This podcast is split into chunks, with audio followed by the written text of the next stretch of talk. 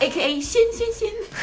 不要 A K A 了，大家忘 AKA 是记什 A 么 K 意 A 思啊？ as known as 哦 known as，哦，对我以为是个什么呃少女组合的团名 AKB 就吧，那是就是 A K 就 AKB 是你是叫什么又又名什么什么之类对对的。对哦。OK，好的，我们接着上次继续讨论《黑镜》第四季的剧情。对，我们还没有讨论完，意犹未尽。对，主要是我们想法很多啊，都要深挖一下才有意思。是是是，就说到隐私，就感觉就好像到那个大天使那一集第二季嗯了啊，对吧？其实对我觉得这也是一个，就是你父母跟孩子之间的隐私，我觉得确实就是一个很对，但是这好的个讨论这一集也是一样的问题，就是其实所有东西出发点都是好的，我觉得他都给他套上了一个好的出发点的外壳，但但是对科技的出发点其实都是好的。就是人类进步嘛，但是不知道他嗯到最底后是怎都么会愈演使愈用烈。它，对。对，其实那个你可以哦，所以来这王老一集哦师给大家是介绍一下这个故事。。对的，所以这一集呢是这样子的，就是一小个黑板，老师，你要不先讲有段一子，个妈妈嗯 立刻切换声音。啊，没有，她有个妈就刚好有了，刚刚有自己的孩子，然后呢有一次就带孩子去公园玩的时候，然后孩子突然不见了，她就很害怕，就吓死了。后来就觉得，嗯，就觉得不能就是这么轻易的失去孩子，想想要就随时都随随时随刻都知道孩子安全，所以就带了孩子去一个就是新的一个科技公司，他们在测试一款产品，这个产品呢就是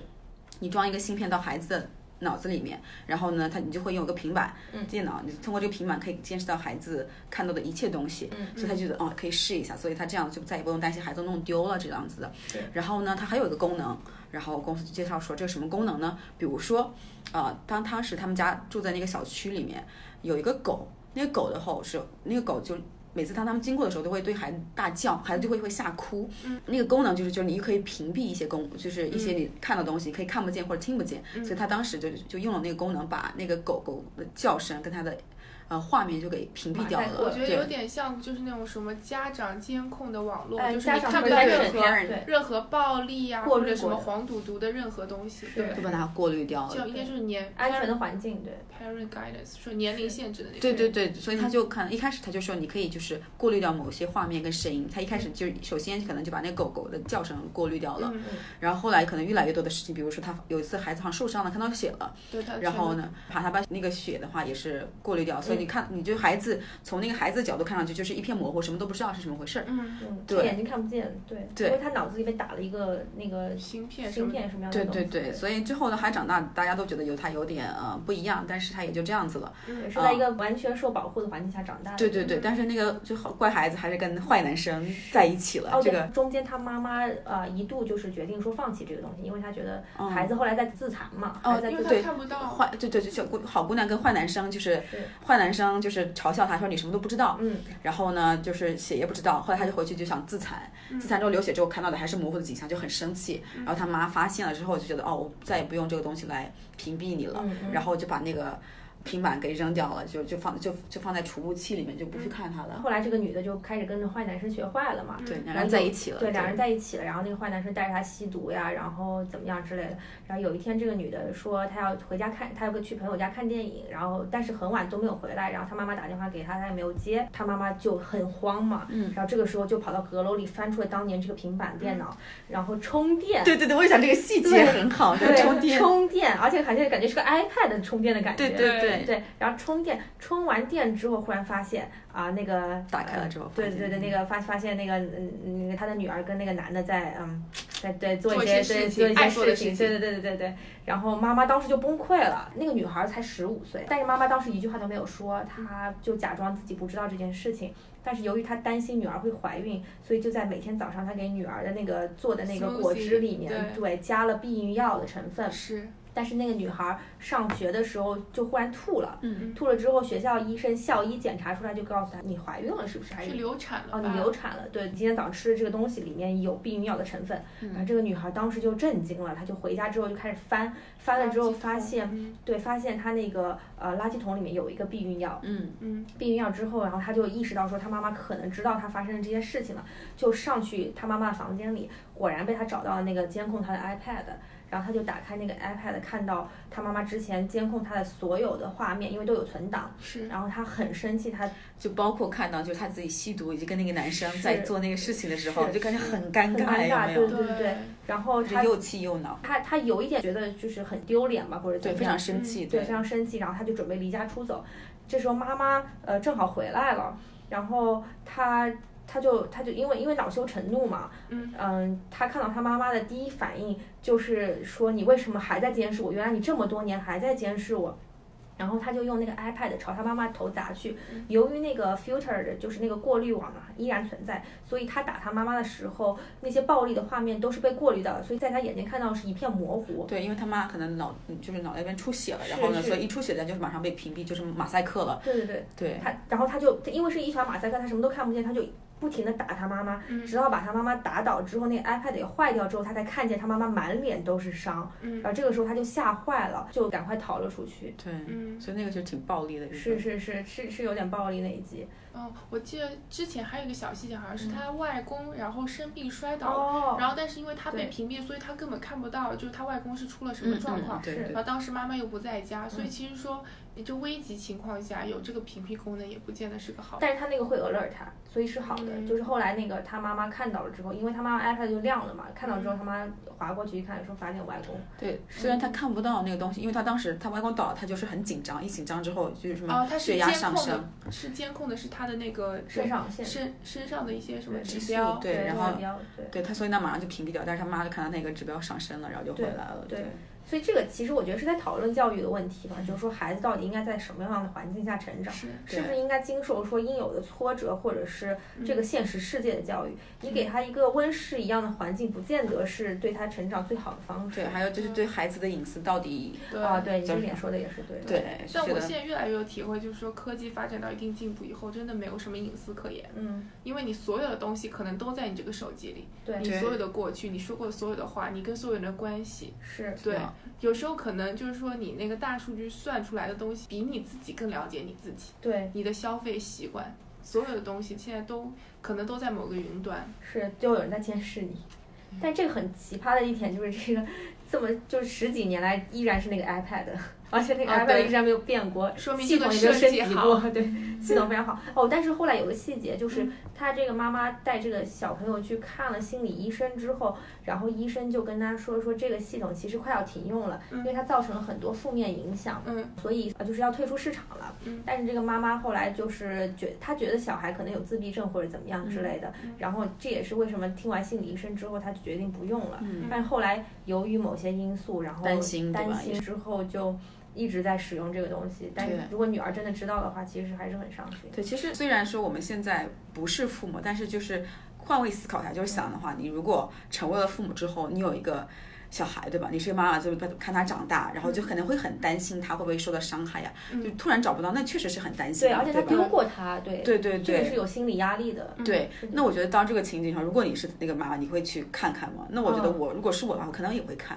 嗯是 谁知道他就在外面乱搞呢，对吗？对对但是确实每个孩子都有，有嗯她时候都不会可有能长大的一天。对，对啊可能有很多东西不告诉爸妈也是正常的。嗯嗯比如说对啊你出去跟个男生 date，你不不一定就会告诉你妈，是对吧？是是，对啊，因为父母也不一定会理解你，就是价值观和人生观可能不每那个么人相都同是。这么成长的嘛，对对啊，对对对，你这样就没有办法合群嘛，对。啊是吧？是，就是我让我自觉己得小时候倒是可以用这个，我对，我但感大了觉就，不太但好长了。长大了就不太好可了。是小时候，说实话也不离开小孩儿，就说你你小孩自己独处或做决定的时间也非常少，啊，除了对上下学可能对对是。对对，其实是一个概念嘛，就是小时候父母呃可能对于你生活或者怎么样的照顾或者更多一点，对啊，长长大之后父母就更倾向于在你精神层面上的指导。对，这让我想到我前段时间刚看到的就是个嗯新闻呢，就是台湾一个女明星，她的儿子十八岁，看到没有？ 嗯，然后就在大就自己拥有很多枪支，然后还在学校里面说，就跟朋友开玩笑说我要来把你们哦打干掉对对，嗯这个这个意思，然后被捕了嘛。哦就，然后他之前教育也就是非常的极端，就什么都就孩子十一岁还跟男孩啊，还跟妈妈睡，哦就这样天子哪就哇还天呐，这是有这有已经有点溺爱的那种感觉，就非常恐怖，就什么都畸形的爱，对什么都嗯不用管，就只要好好学习。我觉得这种情况在中国真的是蛮多的。是其实我大学的时候还有一个这样嗯的，采访到一个同学，他就是他妈妈就非常严家教的，就什么都把他做好了。嗯。然后他当时他们家我们是在北京读书嘛，他们家就是在不远的地方，他嗯妈每周末就会过来把脏衣服拿走去洗的样子，他什么都不管的这样，哦所有的活动都妈妈给他固定好的那种，他也不跟人家多去交流这样子的。就是没有经受过挫折。对，就什么就是但很是温室。反反而是这种人更容易就是摔得惨，是因为他人生就只有一件事情，他就觉得这件事情做好了，他的人生就好了。但是万一这一件事情做不好，那他就嗯就完毁蛋了，对。嗯对吧？所以就是你这个赌注下的其实是太大了，是你没有生活别的方面，对对对，而且确实是非常依赖妈妈这种事情，对吧？如果如果妈妈之后生病了怎么办呢，对吧？嗯对啊或吧者？是你要，那可能就是永远就就就在家里附近这样子的，是啊对，就说你怎么定义一个完整的人？我觉得现在可能大家，我觉得现在已经好了，可能以前嗯更主流的观念就是说，啊、读书好，找个好工作，有个好家庭，什么就是有一套套路。嗯，但是这套套路出来的人，大家都一样。但而且你万一在这条路上没有走好，你就是所有的人都会觉得说你就是个 loser。对对，但是其实并不是这样子的，是你有很多条路。是是嗯是，我就觉得像之前奇葩说讨论过一个话题，说现在有一个案件说一键定制你孩子的完美人生，你到底要不要定制？哦就是完美人生首先就没有一个定义，对什么叫做对完美的人生？你孩子认为的完美人生是不是你父母认为的完美人对生？对对对。对吧？是，而且我就觉得之前就是可能不知道嘛，就反正可能人家会讨论就是遗憾，人生中的遗憾的问题。嗯我当时我可能觉得，但是我大概是十几岁的时候吧，我当时发现我经常会后悔一个事情。嗯然后呢，当时我就决定，为什么老是后悔？当时我就决定，可能以后不管怎么样都不会后悔了，我做的事情就做了。嗯然后我觉得确实是因为你每个人确实有很多挫折，可能也不一样成长经历。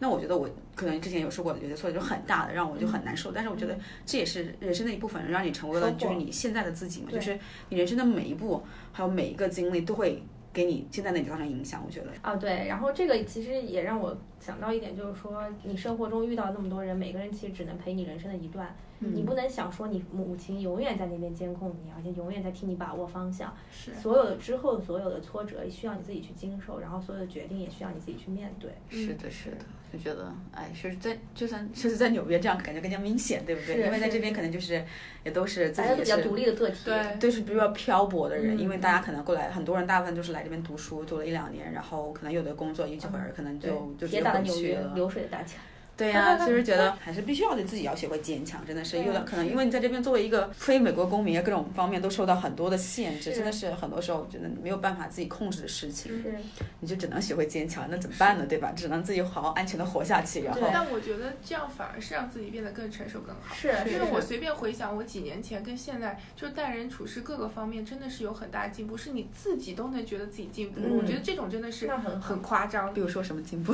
没有就是觉得就是说遇到问题遇到问啊，题自己做决定，对是自己那分析。对。 是是是，就是能很能够很快的冷静下来，而对不是嗯先想着说啊这件事我找谁什么的，啊就你不会把这个当成一个选择，而是你会很冷静的去看待这件事情。嗯，是不是以的物。喜，不以己悲，对的对是对那种对，我觉得这对样，我有，我觉得我最近也是可能有有慢慢有这种临近了，因为嗯刚开始的时候可能有很多，比如说在。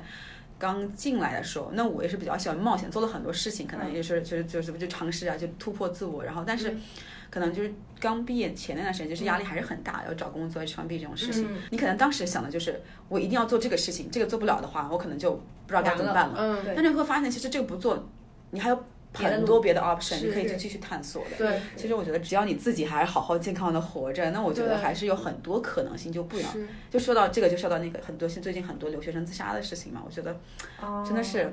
人生还是有很多可能性的，就是是嗯，哎，虽然但是可能很就是不要被眼前的一条死胡同堵住了忘记，对嗯对，确实有的时候，因为你脑子就想这个事情的时候，tunnel thinking 嘛，就这样，就当你嗯老是想一件事情的时候，这个事情就变成你人生中最重要的事情，但是你之后可能就觉得这个事情其实没什么。是。对，你比方说，我们现在站在现在这个点，你回过去看之前所有遇到的困难，真的其是实我觉得我都想不起来了。对，我也根本想就不算困难，只是你当下站在这个点，你才会觉得它是巨大的困难，对，你没有办法承受。但是你走过这一段之后，你再往回看你这长长的人生的话，你并不会觉得对觉得对对对，然后其实其实我觉得，虽然说纽约自己是很漂泊的一个人，就是大家都很忙，但是我觉得有一个 support network，有一个这个支持的自己的一个社交网络还是非常非常重要的。比如说，可以就是聊天的朋友啊，跟就是说家人可以聊跟家朋友啊聊天啊，也是很重要的，因为对确实是有时候压力很大，确实需要一个人就可能就吐个槽啊之类。那我现在的话，我觉得我现在室友就是我之前同学就关系比较好，就有时候晚上，那她现在有男朋友，那我是单身，那可能就是也 OK 嘛。但是有时候有个人聊天，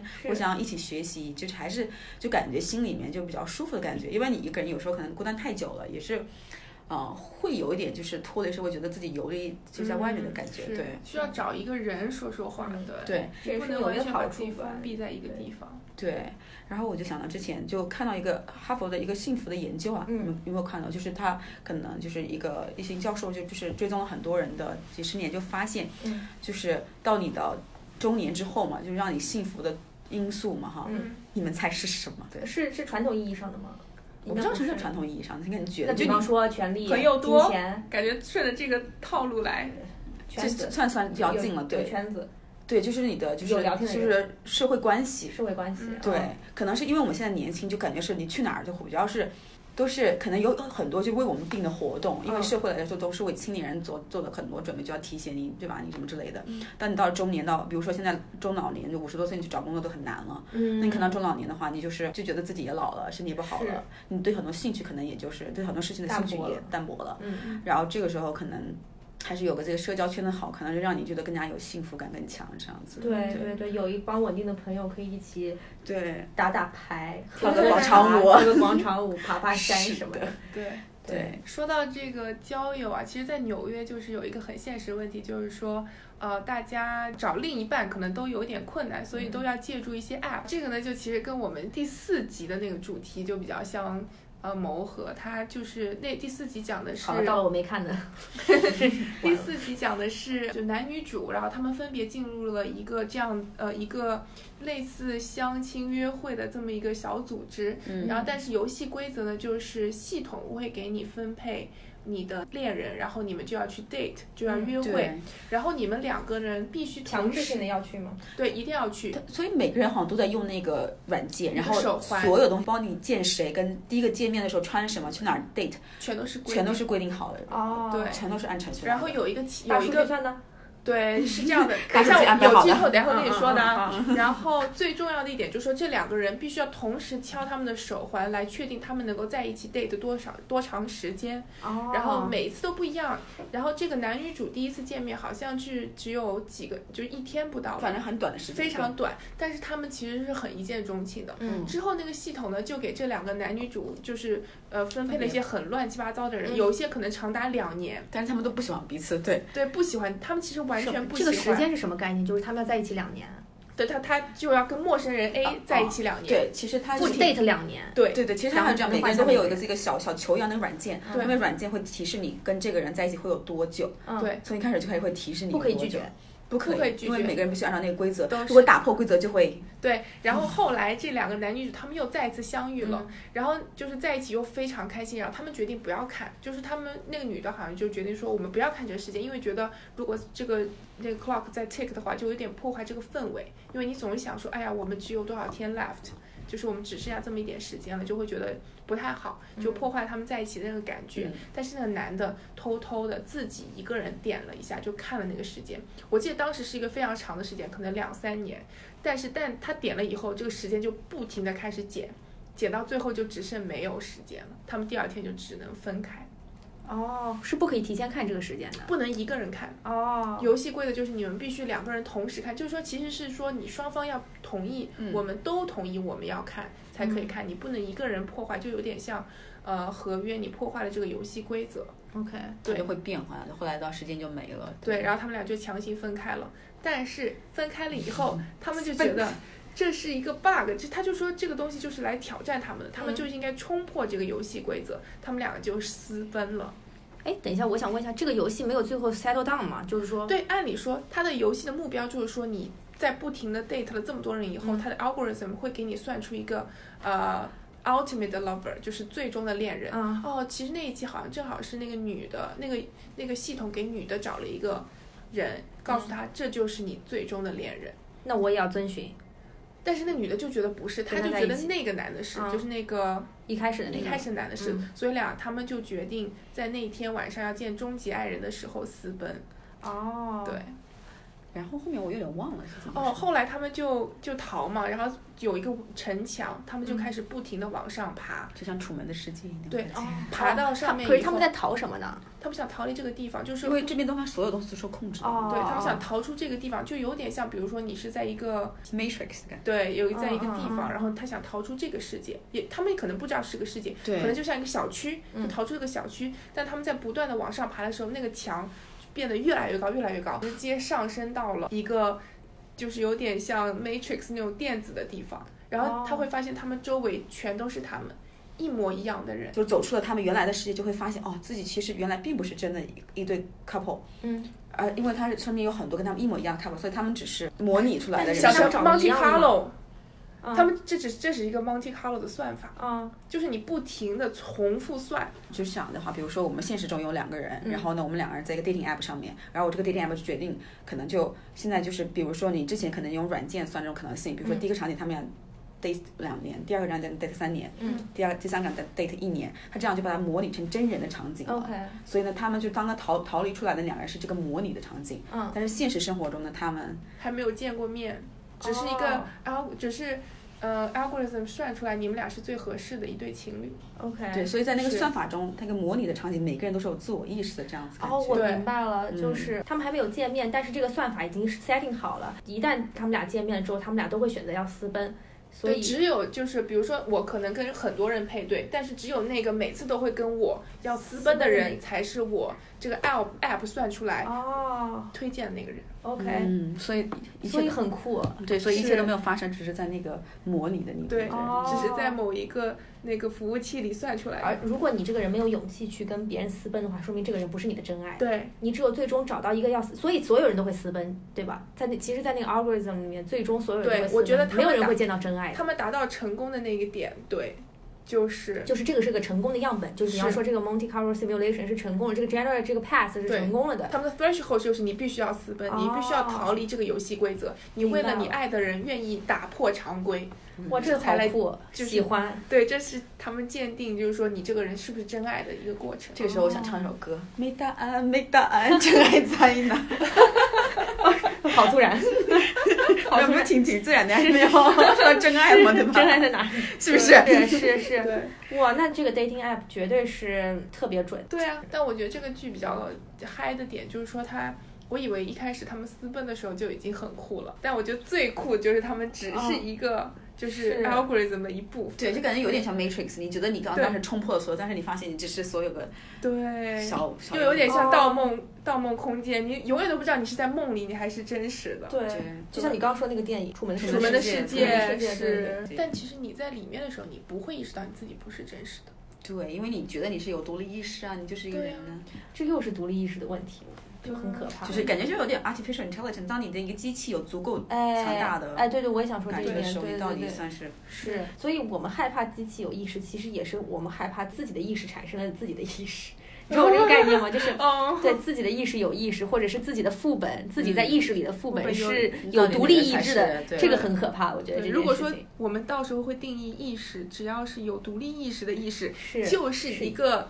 人个体，个体对。对对对，应该说是人了，对吧？那就可能很可有什么怕。生命权的一对个人但嘛。这个是完全违背，像这边信教的人来说是完全违背那个嗯教义的，对吧？是可其以实就很可怕了，因为你要颠覆整个大家的信仰。对，因为我最近才看那个《The 嗯 Theory of Ev- Everything》，叫什么？呃，万物起源，呃讲霍金的对吧？对对对对，是万物起源。然后因为最后霍金不是在书的时候还加了一段，就专门给他老婆就提到了说上帝什么什么的。霍金在研究这个量子还是黑洞的时候，就嗯他老婆其实心情就比较复杂，因为其实这个如果证明的话，完全就是在说这个世界上是没有上帝的。就是如果一切时间啊是有一个起点的话，是那就说明其实是没有上帝的。是对吧？所以就是说，其实很矛盾。你说宗教和科学，每个人其实心里还是想有一点信仰的东西。对嗯对，但是就是我觉得也很奇怪一点，就是我们一直在强调要自自身要追求自由意志这件事情，但是当真正你的意识在追求自由意志的时候，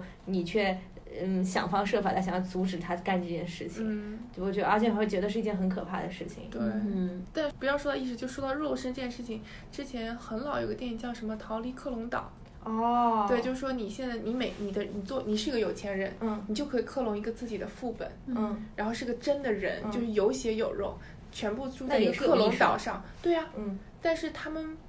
但他们不是你啊， ，OK，他们就想逃，因为他们不知道自己是真的人还是是假的人。其实他们存在完全的意义是，富人觉得我哪天心脏不行了，我就割一个我自己的心脏来装到我这里。对对哦对，对，但是克隆人本身其实是有意识的。对，是这让我想到之前一电影叫做就是凯拉赖特利哦的《Don't Let Me Go》嘛，对，Don't let me go，我不知道它中文翻译是什么。